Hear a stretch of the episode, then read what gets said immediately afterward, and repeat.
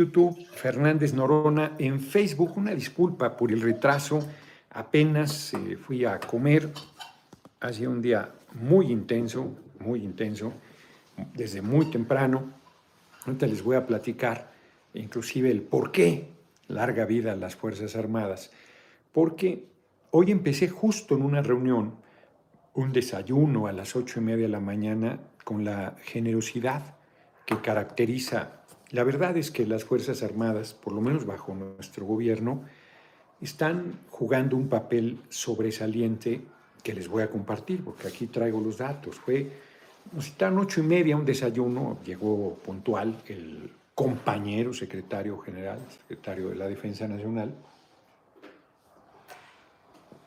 pero tuvo la bonomía de ir a saludar a todos los diputados, diputadas de todos los partidos, era la Comisión de la Defensa Nacional, que preside un panista, por cierto, de San Miguel de Allende, eh, y empezó luego, empezó luego la exposición, pero fueron más de dos horas de exposición.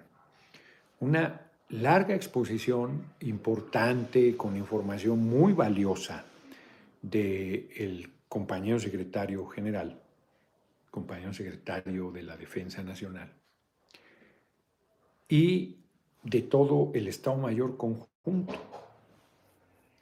los, eh, el que va a ser el general, el jefe del ejército, eh, varios, o sea, el de las Fuerzas Armadas, el de las Fuerzas Aéreas, fuerte, duro en su mensaje.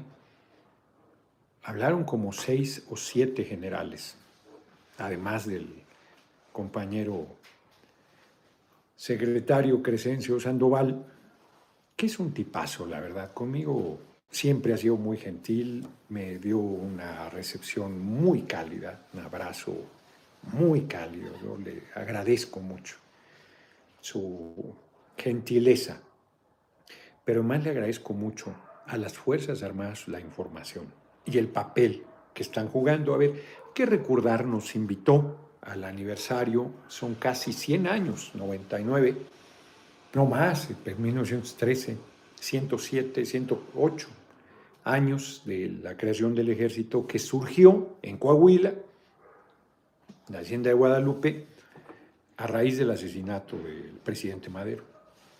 Ese es el origen del ejército de la revolución, del ejército mexicano la Revolución Mexicana, es su origen.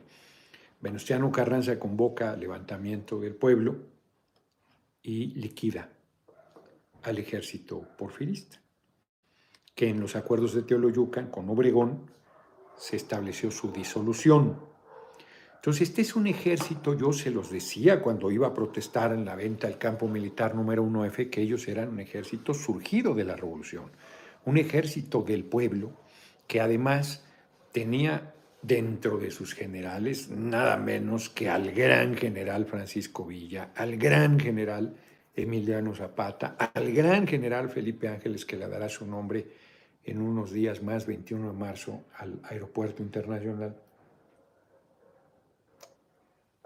Solo por citar algunos ejemplos, entre una, como dicen Pléyade, de grandes grandes revolucionarios que se convirtieron en generales. Ese ejército surgió de la revolución con el pasar de los años. Se fue, primero el mismo ejército se disputaba, los revolucionarios se disputaban el poder. Entonces hubo asesinatos, masacres y levantamientos militares. Eh, de la Huerta, bueno, Obregón genera un levantamiento militar contra Venustiano Carranza cuando él pretende dejar fuera a Obregón, a la mala, por cierto, y, e imponer a Ignacio Bonilla. Le cuesta la vida a Venustiano Carranza. Luego Adolfo de la Huerta es presidente interino, le entrega a Obregón, que es elegido presidente, es su secretario de Hacienda, y cuando él busca hacer el relevo, era el triunvirato sonorense, eh, Obregón, de la Huerta y Calles. Obregón se decanta por Calles, decide que sea Plutarco Elías Calles con el acuerdo con Calles de que le va a regresar la presidencia en 1928. Se genera un levantamiento militar encabezado por Adolfo La Huerta, que es derrotado. Ahí pierde la vida el gran revolucionario eh, yucateco Felipe Carrillo Puerto, entre otros. Destacadísimos revolucionarios. Luego, Obregón le reforman la constitución para regresar a la presidencia y se revela su hijo político, Francisco Serrano, que es asesinado, igual que Marte R. Gómez. El caso de Serrano es terrible porque, además de que era el hijo político de Obregón, era el secretario, ministro de guerra, que Valencia, el secretario de la defensa, era el poder más grande después del presidente, era un militar que le gustaba el dinero y las mujeres y el alcohol, joven, sonorense creo también. Justo el día de su cumpleaños se va, los detienen en Cuernavaca, se los traen y los asesinan en Huitzilac. La sombra del caudillo de Martín Luis Guzmán relata este hecho. Luego hay varios levantamientos más, Saturnino Cedillo, en la época del general Lázaro Cárdenas, hasta Ávila Camacho los generales tienen el gobierno, el poder, y eh, también se revela, creo que Saturnino Cedillo fue el último, porque Almazán, Juan Andreu Almazán en 52 eh, no se reveló, Hubo movimientos guerrilleros que fueron aplastados por el ejército. Hoy es aniversario luctuoso del gran revolucionario Genaro Vázquez Rojas. El ejército se empezó a usar. Ese ejército surgió la revolución para reprimir al pueblo, para acallar protestas electorales cuando ganaba la oposición, como Salvador Nava en San Luis Potosí, por citar un ejemplo, y fue llevado la capital la ganó, fue llevado en 62, creo, al campo militar número uno, torturado.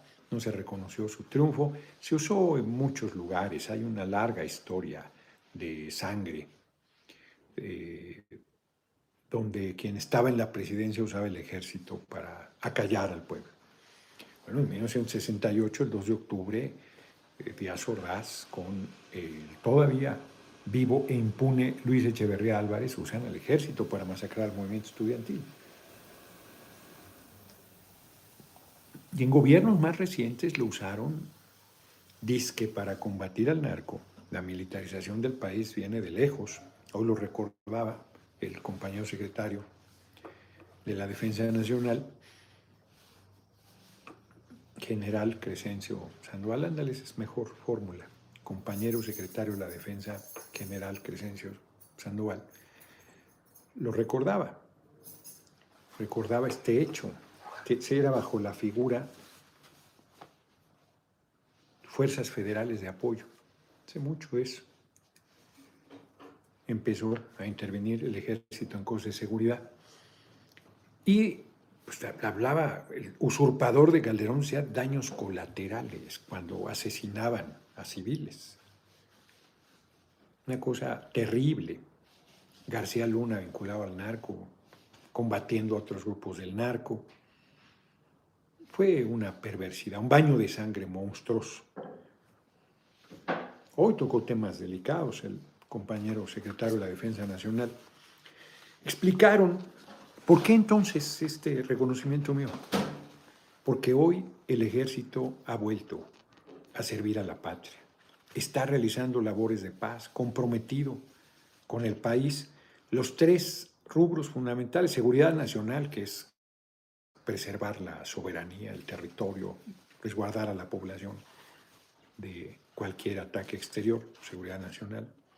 Seguridad interior, resguardar eh, lugares estratégicos, instituciones republicanas, eh, instituciones del, del país y seguridad pública, el día a día de la gente. Ahí incursionó el ejército también. Estoy viendo las invitaciones porque nos invita el 10 de febrero a Santa Lucía, que es aniversario de la Fuerza Aérea, y el 19 de febrero a Coahuila, a Guadalupe, que es el día del la formación del ejército. Y entonces dan una serie de datos, traen una disminución del 38% de los homicidios dolosos, acreditado con números, para demostrar que sí ha funcionado y está funcionando la estrategia establecida por el compañero presidente.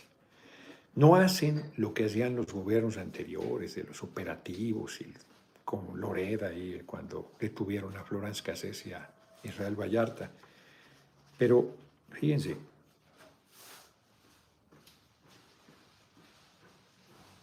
esta es la, la han decomisado 56.567 kilogramos de cocaína. 76.038 de metanfetaminas, 2.168 kilogramos de fentanilo, que es una droga brutalmente destructiva para el ser humano, brutal y que es la que está en este momento siendo más cara y más usada. Con los decomisos de, metanfetamina se han obtenido casi 2.000 millones de dólares y de fentanilo por un orden de 1.500 millones de dólares. De ese tamaño son los golpes y la fuerza también económica del, del crimen organizado. 22 mil millones de pesos en efectivo y 60, 60 millones de dólares. Porque además ya están también en, en la hacienda. Planteó con mucha franqueza su preocupación de la salida de las Fuerzas Armadas de los temas de seguridad, por lo que han avanzado y porque para marzo de 2024 eh, pues preocupa si se ha logrado ya la pacificación del país. Han creado 248 instalaciones para la Guardia Nacional, cuarteles de la Guardia Nacional, mientras les recuerdo que a la Policía Federal la llevaban hoteles no, no están en cuarteles. Era un deterioro del hotel, un deterioro del lugar, una inseguridad bárbara para los policías federales. Hay desaparecidos. A esta fecha, policías federales desaparecidos. 248, quedan como la mitad. Van a ser otro número igual en lo que resta del gobierno y ya llevan 113.083 elementos. Tienen ocho centros de adiestramiento. Y luego hablaron de cualquier cantidad de temas cualquier, yo tomé solo algunos datos, pero espero, yo creo, metió ahorita comentaré qué pasó, espero que hayan acordado que nos pasen esos, todo lo que hoy presentaron, pues para darlo a conocer, que es muy importante. Por ejemplo, en, el asunto de la emergencia sanitaria, hicieron la total transformación de 36 hospitales militares para atención del pueblo.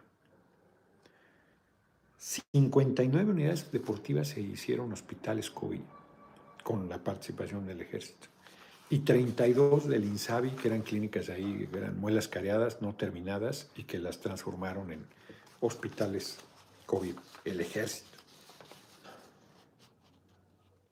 En el asunto de las aduanas, que están interviniendo para erradicar la corrupción y los atropellos y lo que se quejan nuestros paisanos que vienen y los extorsionan,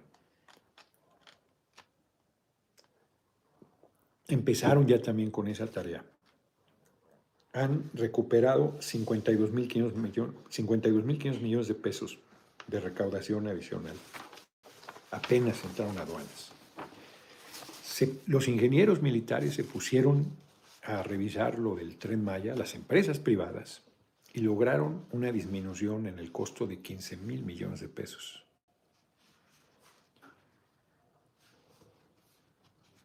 Es hay 70% de la integración de la Guardia Nacional. El, aeropuerto Felipe Ángeles es una hazaña, una hazaña, la vean por donde la vean. Y se inaugura el 21 de marzo.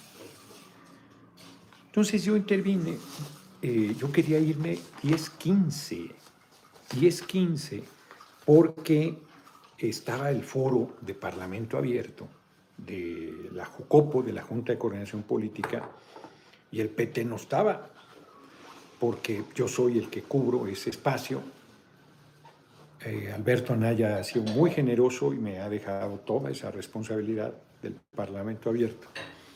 Soy el vocero del PT en este tema, el especializado.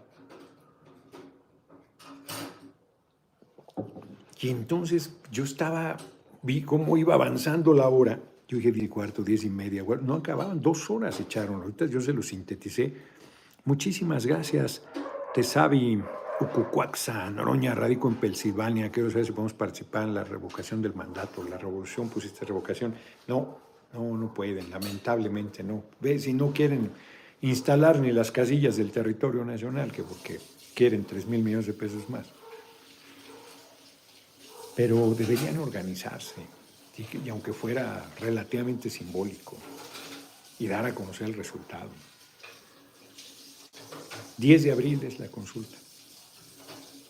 Entonces, eh, yo le dije al secretario, compañero secretario de la Defensa Nacional, general Crescencio Sandoval, le dije, secretario, me tengo que ir 10, 15 a más tardar, a 8 y media el desayuno. No, no, no, pues me esperé, era una majadería, un error, una descortesía, una torpeza salirme antes de que acabara la exposición de ellos. Eso no tenía sentido.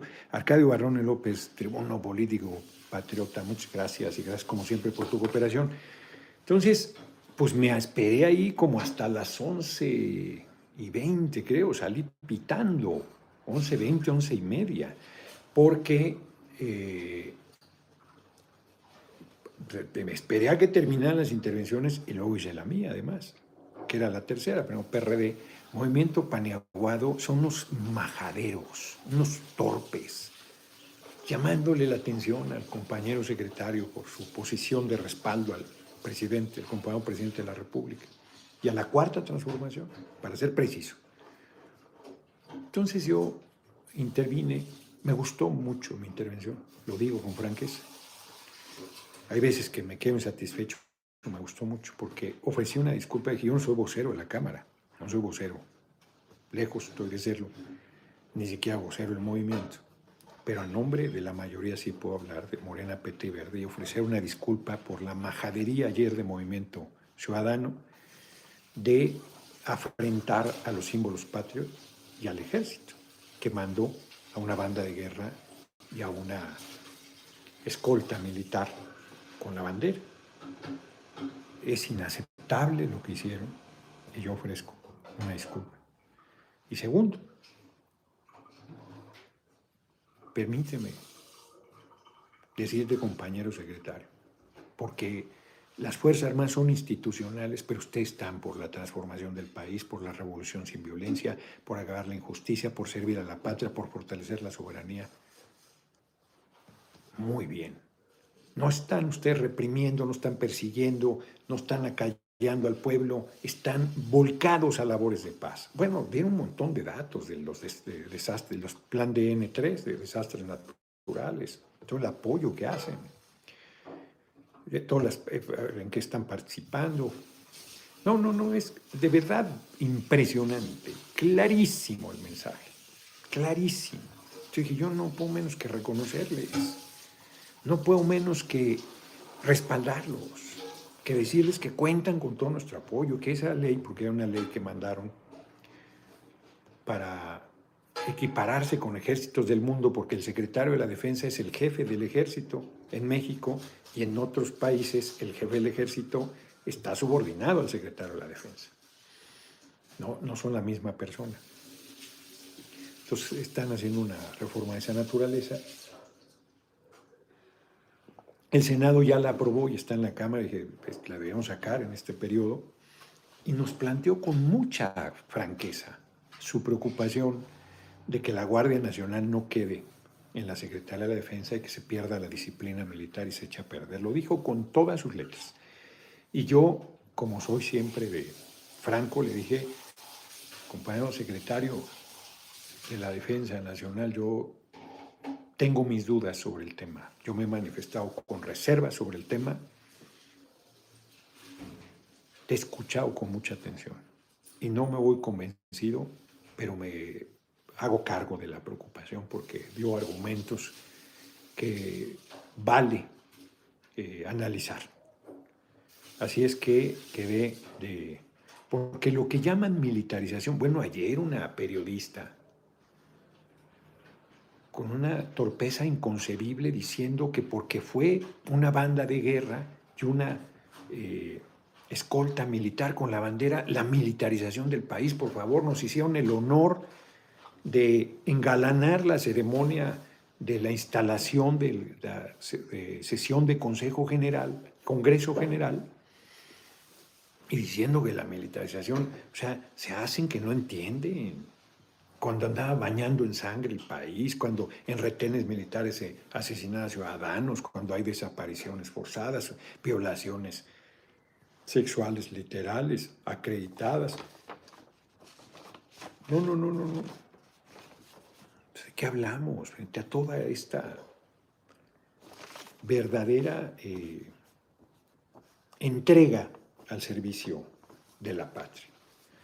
Salí pitando salí pitando, pongo el Facebook que no entraba para escuchar el Parlamento abierto, ya había intervenido el primer expositor, me hablaba Benjamín Robles, llega, sí, sí llego, ahí voy pitando, weón, sí llego, claro que llego. Y me fui oyendo a los expositores. Una mujer mariana de una organización no gubernamental, diciendo que su especialista estudió en Gran Bretaña o Estados Unidos, son, un currículum así. No, no, no, qué bárbaro, hombre, qué preparado. Mentiras, diciendo mentiras. Yo en la camioneta y quería que le sacaran alas, porque diciendo que 60 mil millones de dólares iba a costar la reforma. Dije, ¿de dónde saca esa cifra? Entonces, cuando me toca intervenir, le digo, oye, están diciendo ustedes mentiras. 60 mil millones de dólares. ¿De dónde? Si han invertido 44 mil millones de dólares. ¿Por qué vamos a tener si, si tomáramos toda la inversión hecha por los privados, que no se va a hacer, no se les va a tocar un tornillo, tendríamos que pagar 44 mil millones de dólares. ¿De dónde saca 60? Pero además se han recuperado 22 y solo metieron 11. ¿De dónde saca 60? ¿Saben qué hizo cuando contestó? Bueno, los que vieron pueden acreditar que estoy hablando con verdad. Dijo que ella no mentía y que era del orden de 60 mil millones de pesos. De pesos, cuando dijo 60 mil millones de dólares. Si me cómo se puso rabioso con B grande Dante Delgado cuando César Cabrioto dijo que Jalisco era un narcoestado, es verdad. Qué bueno que se lo dijo César Cabrioto y que forman comisiones, pero para Jalisco, forman muy bien. Qué bueno. Es un desastre Jalisco. Y todavía le quedan tres años. Alfaro. Su hijito político, Fernando Vilches de Negatepec, nomás le falta un muerto, para, que, para igual hacer lo mismo que Alfaro que subirán las tarifas. ¿De dónde saca eso la mujer? Entonces dice, no, no, 60 mil millones de pesos. Que Entonces pido a mi equipo, Omar muy bien, Omar Sandoval, me trae el audio en friega. Entonces cuando me toca volver a intervenir, le digo, porque Carlos Salazar del Consejo Económico Empresarial, que es muy diferente conmigo, me dijo que hay que platicar otra vez, ya me lo había ofrecido hace algunos años cuando Mario Delgado era coronado de la fracción de Morena, la reunión que tuvimos de Jucopo también. Me dice, y estoy dispuesto, porque al final él tuvo que ir cediendo. Oscar González Flores vio el Circo del Pan por casa del hijo de Amos. Sí, hombre, que no es la casa de él, es de la mujer. Lo hemos, lo hemos platicado mucho los días anteriores. Entonces, los términos, Luis Antonio Martínez Sánchez, muchas gracias, saludos. ¿Qué sabes sobre la iniciativa de aumentar las vacaciones, reducir de un año a seis meses de la senadora Giovanna del PT? ¿Reducir de un año a seis meses qué? No, no, sé qué. Yo creo que más que reducir, aumentar las vacaciones, necesitamos que tengan vacaciones. Hoy se lo dije a Carlos Salazar, pues, que trabajó para FEMSA, sin que pagarle a sus trabajadores. A los de Oxxo no les pagan. Sin que seguro social, aguinaldo, vacaciones, pensión, jubilación. Pues eso no le gusta que me parecía duro robo. Bueno, es polio, lo mismo. Porque cuando mi segunda intervención yo dije, yo si les digo que mienten es que mienten, aquí pongo la prueba, quieren, aquí tengo la grabación de Mariana, ¿eh? dijo 60 mil millones de dólares. Me parece rudeza innecesaria, pero si quieren, la pongo. Fíjense, 82% de la electricidad que producen los privados es con gas. Generan el 56% del, del CO2, es dióxido de carbono. Claro, dióxido de carbono. 56% generan los privados. ¿Cuáles limpias? Y se les dice y se les dice y vuelven a decir energías limpias. ¿Cuáles? Mariana Campos. Sí, exacto. No, no, me acordé del apellido. Pregunta el del PRD. ¿Es ineficiencia de, eh, Comisión Federal de Electricidad? Eh, porque, ¿dónde dice en la ley? Pues en la ley dice que le compres primero a los privados. Ese es el problema. decía que hay que, que, queremos regresar a 1960, que es una economía abierta, que en 1998 CFE tenía el 100%, que no puede. Dice que CFE no va a desaparecer. Claro, lo que ellos quieren es que CFE desaparezca de la generación de energía, que es el negocio que se les deje a los privados con el San Benito de que son limpias las energías cuando están produciendo con gas, porque el combustible que va a ser el tránsito de, fósiles a la electricidad es el gas. Ellos van a seguir produciendo con gas, los privados. Pues nosotros lo podemos hacer, lo estamos haciendo y se les tiene que comprar primero a ellos. Entonces yo le pregunto, ¿por qué se niegan a pagar el costo de la electricidad? ¿Y por qué están de acuerdo en el monopolio de la transmisión y la distribución si están en desacuerdo con los monopolios? Que, ay, qué bonitos son. No, no, no es cierto. Desde 1992 se abrió eh, la producción de electricidad de privados y hasta el 99 Comisión Federal seguía generando el 100% porque era barata y se metieron cuando vieron que no iban a pagar el uso de la red, que no iban a pagar la transmisión, que no iban a tener que cobrar, que les iba a pagar CFE por adelantado, que todo el esquema que les hicieron de, rapiña. Defienden a cuatro empresas extranjeras que son el oligopolio y que los dueños son fondos de inversión. Antonio González, muchas gracias como siempre por tu generosa cooperación. Les pregunté a los de CFE por qué le llaman subsidios al franco robo. Pero entonces en la primera intervención, eh, porque le, dije a, Carlos Salazar, a ver, ¿tú aceptarías que FEMSA dejara de producir y que le comprara Pepsi Cola y que tú distribuyeras la Pepsi Cola y tu negocio fuera la distribución y además le subsidiarías y además no le cobrarías el transporte? Pues claro que no, no me contestó. Entonces, en mi segunda intervención, pues, traigo aquí un montón de datos, ¿no? Pero no, son solo tres minutos de tu pregunta.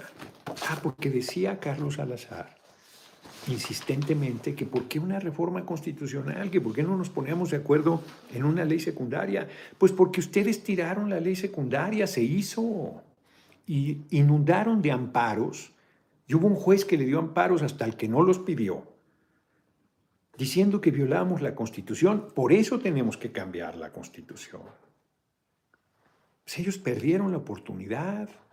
RC Medina, diputado Noroña, la inquietud que tenemos algunos es el control que está dando el ejército en temas civiles, que si bien tenemos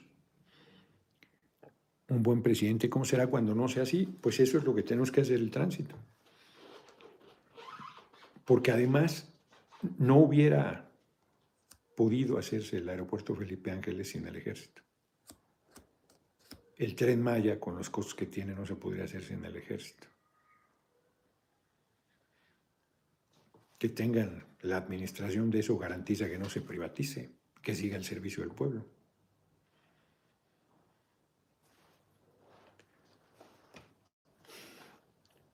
Él decía, entonces que no se necesita la reforma constitucional, se, requiere un juez, la echó atrás. Saludos a todos, bienvenidos sean y muchas gracias por tu cooperación.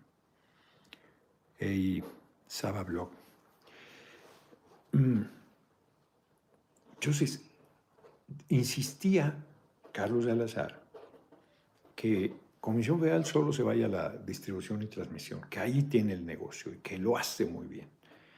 E insistía que la reforma era para CFE y no para la gente, no para los empresarios. Pues, si CFE es de nuestra, le dije es tuya, mía y de aquel, de todas, de todos, es nuestra empresa. ¿Por qué vamos a ir en contra de nuestra empresa? Porque más se olvida, Pemex la vapulearon y Pemex le dio el 38% del presupuesto nacional por décadas al país. Ninguna empresa privada le da, pero ni cerca. Y Comisión Federal de Electricidad le da al país. Y si la fortalecemos, le va a dar como le daba Pemex. Va a ser poderosísima. Ya lo es, pero va a ser mucho más. Entonces yo, yo lo que les decía era, pues simplemente paguen la electricidad que tienen que pagar, porque él decía que está, está, está en la ley. Pues sí, pero han torcido la ley y tienen que pagar la electricidad. Pues es una competencia desleal. Entonces, a ver, ¿Tú promoverías que FEMSA deje de producir? ¿Se convierte en distribuidor de la Pepsi? Porque la Pepsi ya no endulza con alta fructosa, que es veneno puro, sino con azúcar. Y porque tiene aguas limpias. Pues claro que no, le dije Eugenio Garza Sada, el gran ideólogo del empresariado nacional. Hacía lo que todo empresario sueña, tener desde la producción de las materias primas hasta la entrega del producto final. Garza hacía cerveza. Fabricaba las botellas donde metía su cerveza. Tenía una fábrica de vidrio y luego de, para hacer botellas. Y tenía una fábrica de cartón para empaquetar sus cajas de cervezas. Tenía una fábrica de laminados para hacer las corcholatas de su cerveza. Y, entregaba, llegaba, hubiera querido llegar a la venta final, tener sus propios expendios de venta final. Ese es el gran sueño de un productor. Y ahora resulta que él nos dice que solo se quede con la transmisión, como Amazon, que es tan exitoso. Le diga, a ver, pues haz defensa, como Amazon se acorraló a tal grado que dijo que sí, que ya no tiene nada que ver con FEMSA, pero que sí le recomendaría eso. No, bueno, pues eso es una barbaridad. Eso es una barbaridad. Imagínate que... Y luego, esto no se lo alcancé a decir, porque así preocupado de la reforma constitucional, muchas gracias, José Herrera, cada que apareces generosísimo en tus cooperaciones, muy, muy amable. Muchas gracias de corazón. Cuestionando la reforma constitucional, pues si no va a cambiar el sistema económico, la reforma constitucional es solo una reforma para fortalecer Comisión Federal de Electricidad. Hablan como si fueras atacar a los privados, les van a dar el 46% del mercado nacional. Y quieren todo. No, no. No, porque además es inclusive lesivo a los empresarios. Yo no sé por qué. Bueno, sí sé, porque están pagando barato ahorita pero lo barato cuesta caro, decía mi abuela. Como pasa con los monopolios, ya que se hacen del mercado, suácatela. Bueno, pues ahí está España, 572 las tarifas eléctricas. Pues ya me imagino a los empresarios españoles echando espuma por la boca porque se elevaron sus costos de producción 572% solo por la electricidad.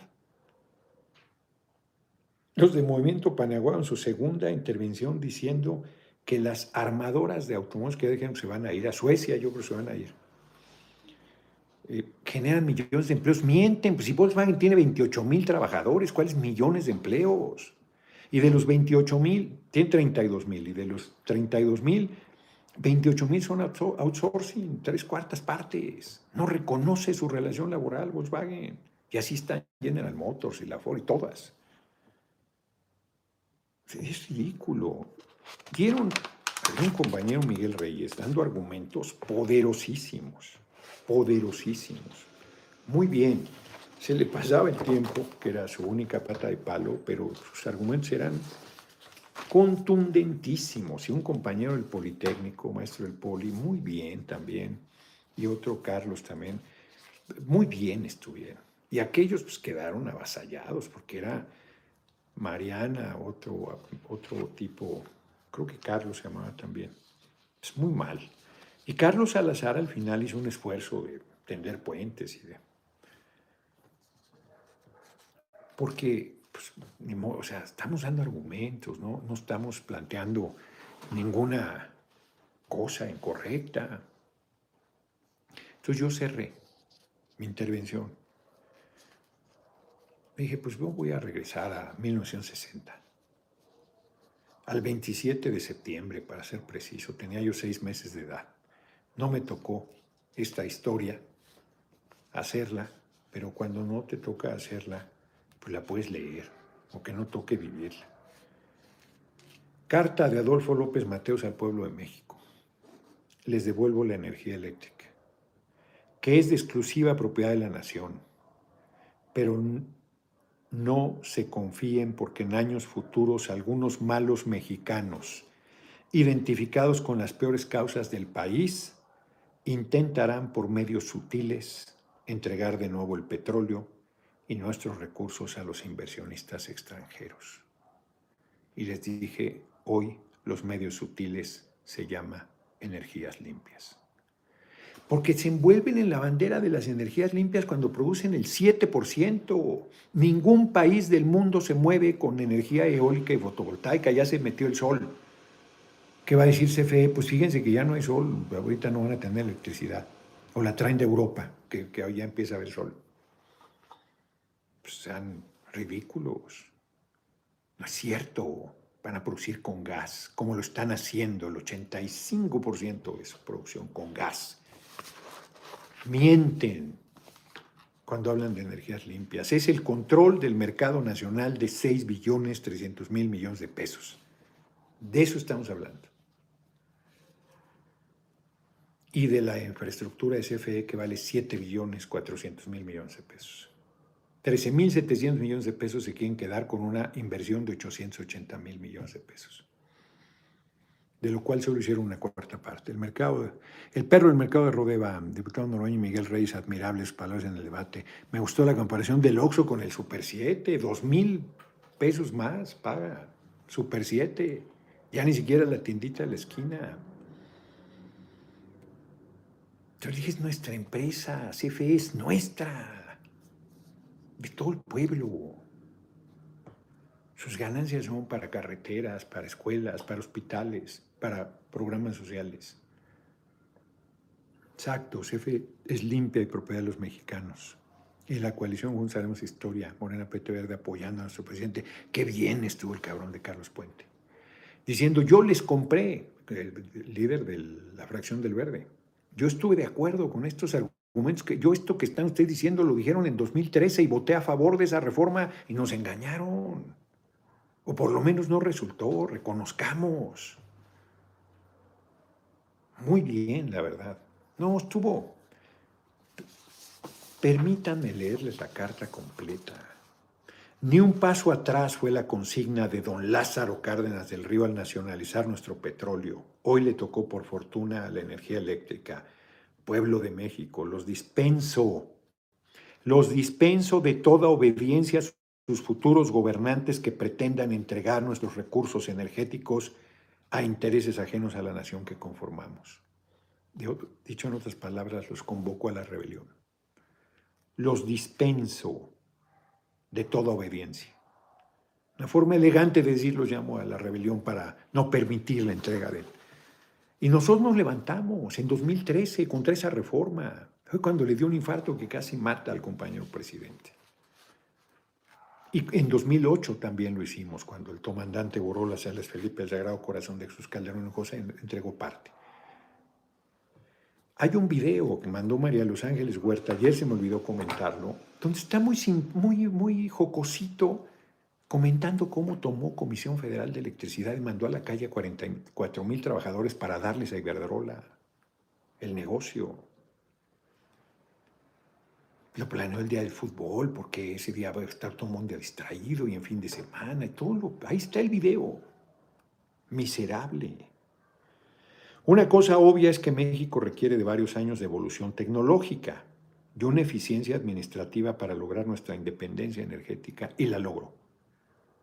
Sería necio afirmar que México no requiere de la capacitación tecnológica en materia eléctrica y petrolera.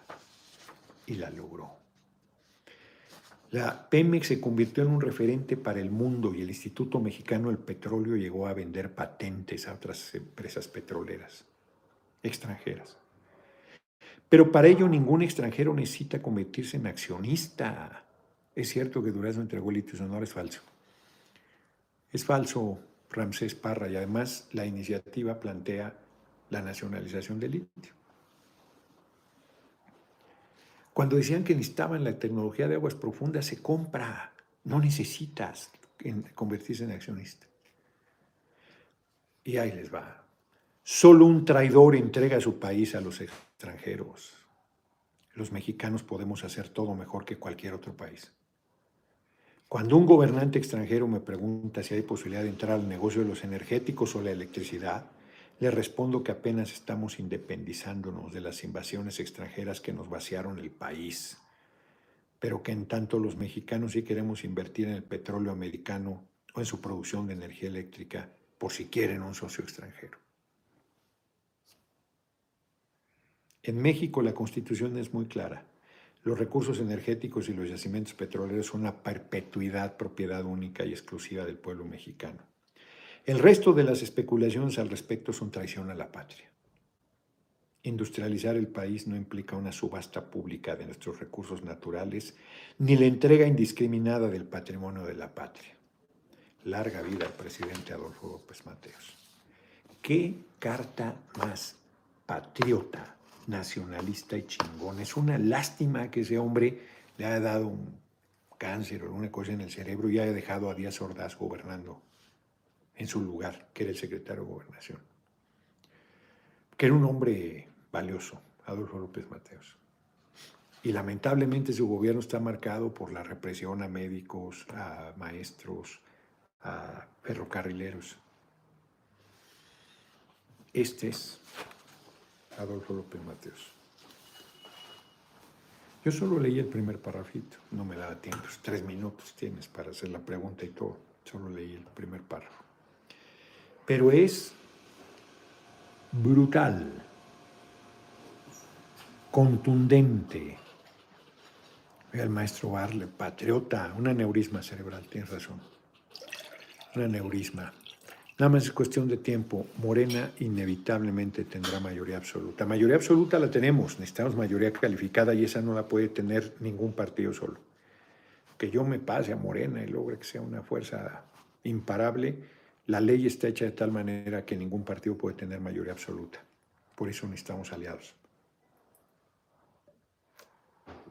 Por eso el PT, el Verde y los que se quieran sumar hay que fortalecerlos ver si les entra en la cabeza. Pónganse a estudiar el sistema electoral mexicano, hombre. Por eso dicen barbaridades luego. Yo sé que están planteando buena fe. Entonces, este, no, muy, muy, muy buena jornada. Hoy aquí tengo, hombre, el mercado eléctrico vale 315 mil millones de dólares, que son, pues creo que les di estas cifras la vez pasada. Sí, se las di la, ayer. Dije que no les iba a dar los argumentos del TEMEC, Sí, y una inversión, este debía haberlo dicho hoy, de Comisión Federal de Electricidad dicen que no puede solo, tiene una inversión de 9.181 millones, ni un centavo es dinero del pueblo, ni un centavo, partido por la mitad. Yo estoy muy satisfecho, estoy muy satisfecho de la jornada de hoy, porque creo que fue una jornada redonda, redonda. Me, me siento, sobre todo mi segunda intervención, las dos fueron muy fuertes, pero creo que la segunda fue, ese cierre con la carta de López Mateos fue, vi, vi, sentí la reacción de todo mundo. Y el ver estuvo muy bien, Morena muy bien, Ignacio Mier muy bien, Aleida a la vez, muy bien, muy bien. Y el PRD, yo creo que entendieron mal, la verdad. Yo, Cházaro y. Un buen compañero de Michoacán, diputado federal. Eh, yo creo que se sintieron eh, señalados y no era para ellos, de personeros de las empresas extranjeras, era para, para los que fueron a hablar en contra de la reforma. Pero Cházaro se puso el saco y nuestro compañero diputado también y es un buen tipo. Entonces, no, no era, ahora sí que no era con ellos el pleito. No era con ellos el pleito porque más eh, el compañero diputado de Michoacán recordaba con razón que el PRD votó en contra de esa reforma. Yo creo que se van generando condiciones para coincidir, hacer cambios a la reforma que logre la mayoría calificada porque sería también necio pensar que la vas a sacar sin moverle una coma. Se requiere apoyo de la oposición. Y bueno, esto es el PRI, ¿eh? esa carta de Adolfo López Mateos es el PRI.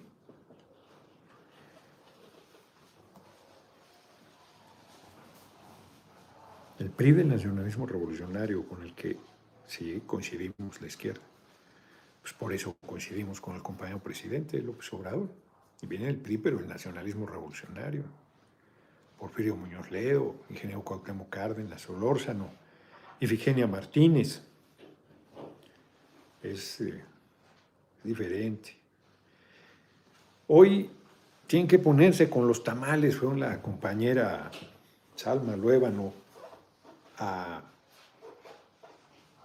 regalar tamales por el Día de la Candelaria. Estaban muy buenos. Yo no tenía mucha hambre porque desayuné muy bien. Y ahorita ya tenía hambre, pero comimos aquí en el Aoyama. Me voy a ir a Pueblo Quieto ahorita. Me voy a ir a Pueblo Quieto. Le quito la, le pongo no molestar, pero como si no se lo pusiera. Eh, y mañana me regreso temprano a sesión, pero vamos a ir a dejar a Emma porque mañana me voy en la noche a Tabasco, a Villahermosa. Un evento el viernes y regreso. Hay quien no se entera que de 6 a 7 transmito. Pero yo regreso. Ah, tú regresas. Bueno, entonces vamos de, paseo. Eh, a ver, antes, comentó en la mañanera compañero presidente, que el Tianguis del Bienestar han beneficiado a 91.210 familias de Veracruz, Guerrero y Oaxaca, cuando los remates del instituto para devolverle al pueblo lo robado. Se han entregado más de 3 millones de artículos nuevos confiscados o decomisados, en vez de que se los quedaban los hijos de políticos de Fox, los hijos de Marta Sagún. Todo lo que decomisaban de la hacienda esto va al pueblo directo. Entre otras cosas, pidió a la población que participara en la consulta el 10 de abril la revocación o ratificación del mandato, según votos. Que lea muy bien la pregunta de la boleta para que se elija sin errores, si es que se quede o que se vaya. Lo revocas o lo ratificas. La CEGOP declaró que tiene la encomienda presidencial seguir buscando formas legales para ayudar a que obtengan su libertad todas las personas injustamente presas. Pues sí. Sobre todo quienes fueron víctimas de tortura. Pues sí. Ya les dije que hoy es el día de la Candelaria, de los tamalucos. Ramsés Parra, siempre firme, que no saquen de tus casillas con provocaciones ni sin fundamentos. No, cada vez menos pueden lograr eso. 2 de febrero, un día como hoy, fue asesinado Genaro Vázquez Rojas, gran revolucionario, maestro, en 1972. Líder del magisterio guerrero, igual que Lucio Cabañas. La versión oficial es que tuvo un accidente en el auto, pero lo ejecutaron ahí. 1832 muere Ignacio Rayón. Me dio un compañero de Morelia, de los círculos de estudios, justo este Ignacio Rayón, decía que no es López Rayón, Ignacio Rayón. No he leído todo su libro y debemos además publicarlo en el Consejo Editorial. Es un montón de chamba ahí del Consejo Editorial. Abogado que tuvo una participación importante en la lucha por la independencia nacional, era el secretario particular del padre de la patria, Miguel Hidalgo, encabezó la primer junta revolucionaria de Zitácuaro, eh, el primer congreso, el primer ejecutivo. Luego los rebasó por la izquierda Morelos esas rencillas por el poder que todavía no se tenía, acabó costando la vida a Morelos y a todos ellos. 1852 nace José Guadalupe Posada, pintor y caricaturista mexicano. La Catrina es una de sus obras más famosas. Hace unos días hablamos de su muerte, ahora de su nacimiento. Donde está, no, en la calle de Moneda, ya había comentado yo, ahí está una placa como dos calles atrás del Palacio Nacional. Ahí tenía su, su taller, José Guadalupe Posada. Un día como hoy nace un gran, gran escritor, James Joyce, escritor irlandés. Su obra maestra es Ulises, dice que es muy difícil de leer, yo no la he leído y la tengo. Es considerado un clásico de la, de la literatura universal. Y como ya lo dije, en 1972 muere asesinado Genaro Vázquez, ejecutado Genaro Vázquez Rojas. Nos quedan nueve minutitos, hoy nos ha rendido muy bien. Sí, era el PRI, pero las Guanas también solo. Quién sabe qué voy a poner. Saldaña no puedo picarle porque se para. A mí también se me antojaron los tamales de chipilín. Estamos con usted, dice Leonora San Martín, María Mendoza. Ya aprendí otra cosa, dice Eddie Free. Eh, Javier Falcón le está diciendo algo a Omar. Van uno de cada uno, dice María del Consuelo Martínez, Nayeli Castañeda, saludos desde Teoloyucan, Edgar Sentec. Hola, informando al diputado más valiente, les dice Omar Hernández. Reina Ruiz, pero, ay, no, no me puse los audífonos, qué güey. Qué güey, se me olvidó, hombre, perdón. Perdón, con la prisa y como ya no están los audífonos. No los eché. No los eché. Ah, pues estaba hablando normal porque pensé que tenía los audífonos. No los eché, qué bruto soy. Los dejé en la casa. Y ya Gerardo ya se haber venido. Bueno. Yo estaba seguro que traía los audífonos, qué bueno que ni me los... Pero se escucha muy bien, qué bueno. Es que estoy hablando muy de cerca, pero ahorita ya estaba bajando la voz. Pues justo porque pensaba que tenía... Sí, hombre. Ahora sí tienen razón, ¿eh? De que estaba bajando la voz. Afortunadamente no hay mucho ruido. Sí, bueno, pues ya terminamos. Bueno, nos quedan siete minutos. Acervo es con V, cultural. No era ya de México cuando López Portillo nacionalizó la banca. Sí, eh, yo, creo que te estás refiriendo al de Banamex. Pues sí, Banamex al pasar a propiedad de la nación, todo el acervo cultural eh, más importante de México, el siglo XVI, antes de que fuera inclusive nación independiente a la fecha, lo tiene Banamex y luego lo compró Citigroup. Marcelo Ebrard, honor a quien honor merece, encabezó la lucha por recuperar ese patrimonio. No se logró, no lo han sacado. Sigue los inmuebles, ahí están los seis edificios de los más bellos, incluido el Palacio de Turbide, pero tienen arte popular, mobiliario, pinturas. No, no, no tienen Sí, es un acervo importantísimo, ese debemos recuperarlo, ya dejarlo en manos de la patria. Viva Noroña, dice. Lo que pasa es que también su mantenimiento, su preservación, pues sí, es importante, luego cae en manos de, pues del Estado mexicano, porque con el gobierno en turno te toca un comandante Borolas y a rapiñar, a robar. Rapiñar es robar. Para, no, no me da alergia porque no, los libros son poquitos y no tienen polvo. No son No tienen polvo, entonces, este, sí, Marco Alvarado, deberíamos regresar al esquema de, no, claro, que solo está CFE y Luz y Fuerza, pues claro, sin ningún privado. El Parque de Generación Estatal cubre la demanda de 53 mil megawatts. Así es, que el país, así es. El problema es que ya invirtieron los privados. Si así, simplemente diciéndoles ganen, pero no nos roben, están pegando de alaridos, traen a todos los medios diciendo mentiras, que energías limpias, que se fe sucia, que es ineficiente, que todas las tonterías que dicen. Imagínate si dijéramos que se van. No, no, no. Por eso se les da el 46% al mercado nacional, porque es lo que han invertido. O sea, no han invertido el 46% del mercado nacional, pero su inversión da para abastecer hasta el 46%. El pueblo informado, organizado y unido logrará llevar a México un mejor bienestar. Urge difundir la información, ratificación del mandato y la reforma eléctrica. ¿sí? Revocación, ratificación, bueno, quienes están a favor hablarán por la ratificación, claro. Un día de 24 horas los privados contra CFE, a ver si pueden. Axel Galicia, muchas gracias por tu cooperación. Buenas noches, diputado. ¿Algún libro que me recomiende Historia de México? Hay muchos, depende de qué época te interese. No hay un solo libro que puedas leer que hable de toda la historia de México. Rico dice que le tocaron los tamales, pues, pues moche ese compañero, listo el like, así se me olvida los likes. La muy nevada Chicago, debe estar haciendo un friazo. Los, eh, sí, es un veneno, PRIPAN. No veo que tú hagas un listado en los aciertos de porque sabes que no los tiene. ¿Quién sabe quién está diciendo? No sé si me está diciendo a mí, pues acabo de hablar de todos los aciertos de la Secretaría de la Defensa bajo nuestro gobierno apoyo total a la reforma eléctrica. Sí, hombre, no, no hay argumentos ¿eh? para estar en contra de la reforma eléctrica. Como dice, como dice Adolfo López Mateos,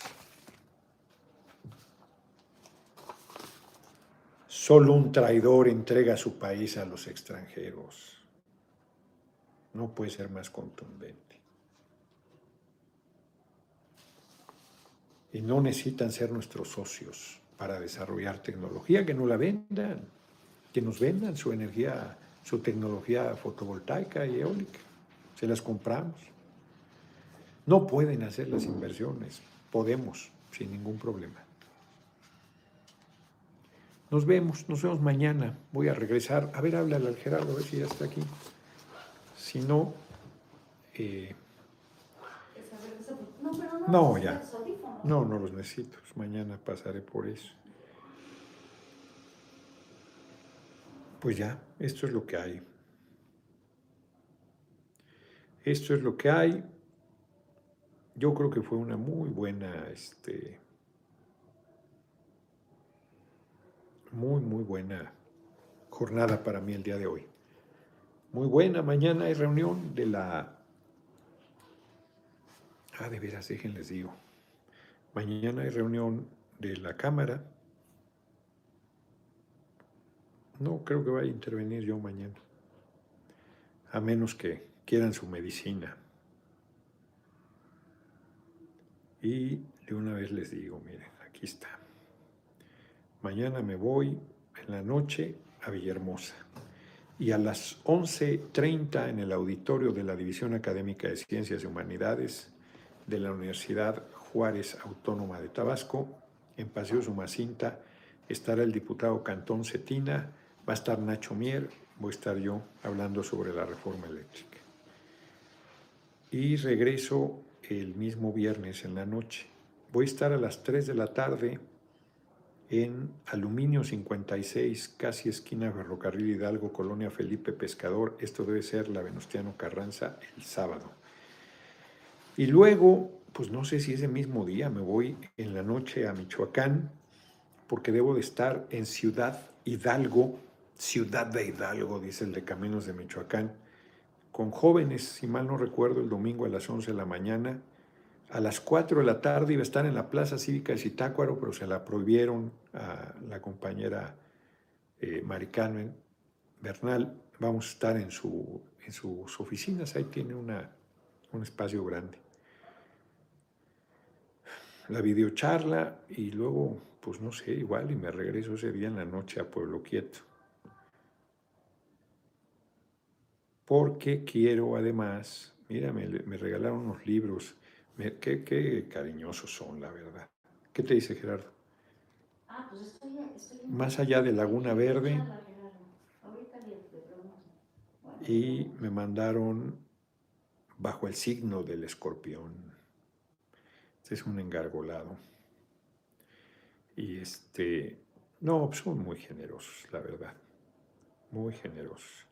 Bien, les voy a mostrar una foto de estas protestas cuando yo creo que son como el 2006. Sí, ya está abajo. Son del 2006 porque el que va al lado es este Ricardo Ricardo Ruiz, que fue presidente del PRD en el DF, y el alto que se ve atrás era de los, eh, del equipo de apoyo del hoy compañero presidente.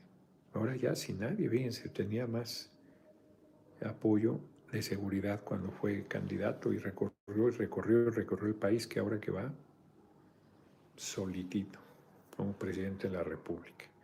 Pues nos vemos, ya nos están esperando, vamos a Pueblo Quieto, tengo sueño. el único candidato del pueblo, con las posibilidades de recuperar todo lo que es de los mexicanos. Muchas gracias. Pues nos vemos muy generosos, insisto, su cooperación. Sí, mañana a lo mejor les doy su medicina a los paneaguados. Vamos a ver. Urge Asamblea Constituyente, será hasta 2024. Siguen diciendo que CFE no tiene presupuesto, pero acabo, aquí tengo el dato. Acaba de invertir, sin pedirle un solo centavo al país, 9 mil 181 millones de pesos.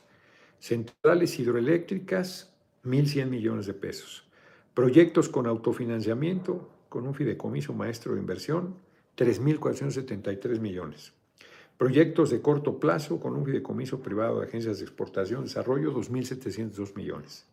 Proyectos con energía limpia, 1.674 millones. Centrales de turbogás, 231 millones con recursos propios 9.181 millones la Comisión Federal de Electricidad. ¿De dónde sacan que no podemos? No, se los entregó Peña y Calderón, traidores a la patria. Y pues ahí están, en modo. Pero nosotros podemos solos. Nos vemos lo de paneles solares, miren, el problema de las... Ningún país se mueve con energías intermitentes. O sea, no está mal los paneles solares, y, pero necesitas de la electricidad. Pues cuando no hay sol, puede bajar tu costo, sí. Y lo vamos a bajar aún sin los paneles solares. Nosotros sí. Simplemente hoy reconoció Carlos Salazar Lomelí que el 86% de la población recibe subsidio. Eso no lo van a hacer los privados. Si hoy no pueden pagar la electricidad un montón de gente y recibe subsidio, no, es que la gente es simpática porque paneles solares, préstenme para ponerlos.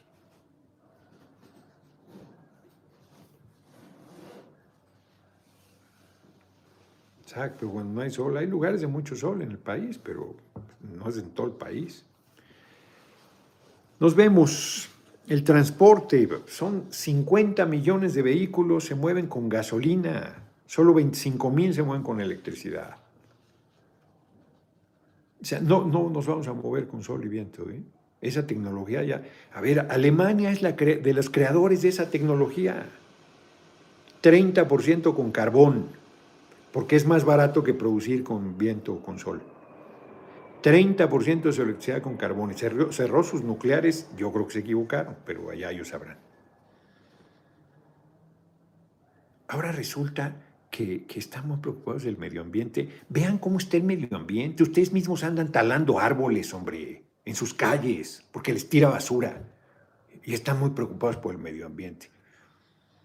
A ver quién se los cree hecho un desastre el país. Entubado ríos, pavimentado toda la tierra, no dejado nada verde, tirado los árboles. Arrasan y siguen arrasando. Ahí en Tepoztlán siguen creciendo hacia la montaña, arrasando todo. Preocupados por. Pues, vale, bolillo. Tenemos que cuidarlo. pero no es con energías limpias. 7%, el 55% de toda la producción de electricidad del país, los privados lo hacen con gas. El 82% de lo que producen de energía los privados lo hacen con gas. Son responsables del 56% del monóxido de carbono que produce la industria eléctrica, los privados. El otro 44% le toca a CFE. O sea, cierto. Los privados producen más monóxido de carbono.